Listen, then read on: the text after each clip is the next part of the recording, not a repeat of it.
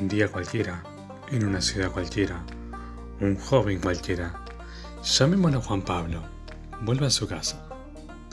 Un departamento pequeño en el que vive solo con su gato. Juan Pablo ha concluido un trabajo importante y cree merecer un descanso. Esa misma noche, pasada la medianoche, se va a tomar un micro que lo va a llevar hasta el pueblo donde vive Rocío, su novia. Juan Pablo piensa pasar con ella todo el fin de semana y volver el lunes, renovado. Pero las cosas no siempre salen como las planeamos.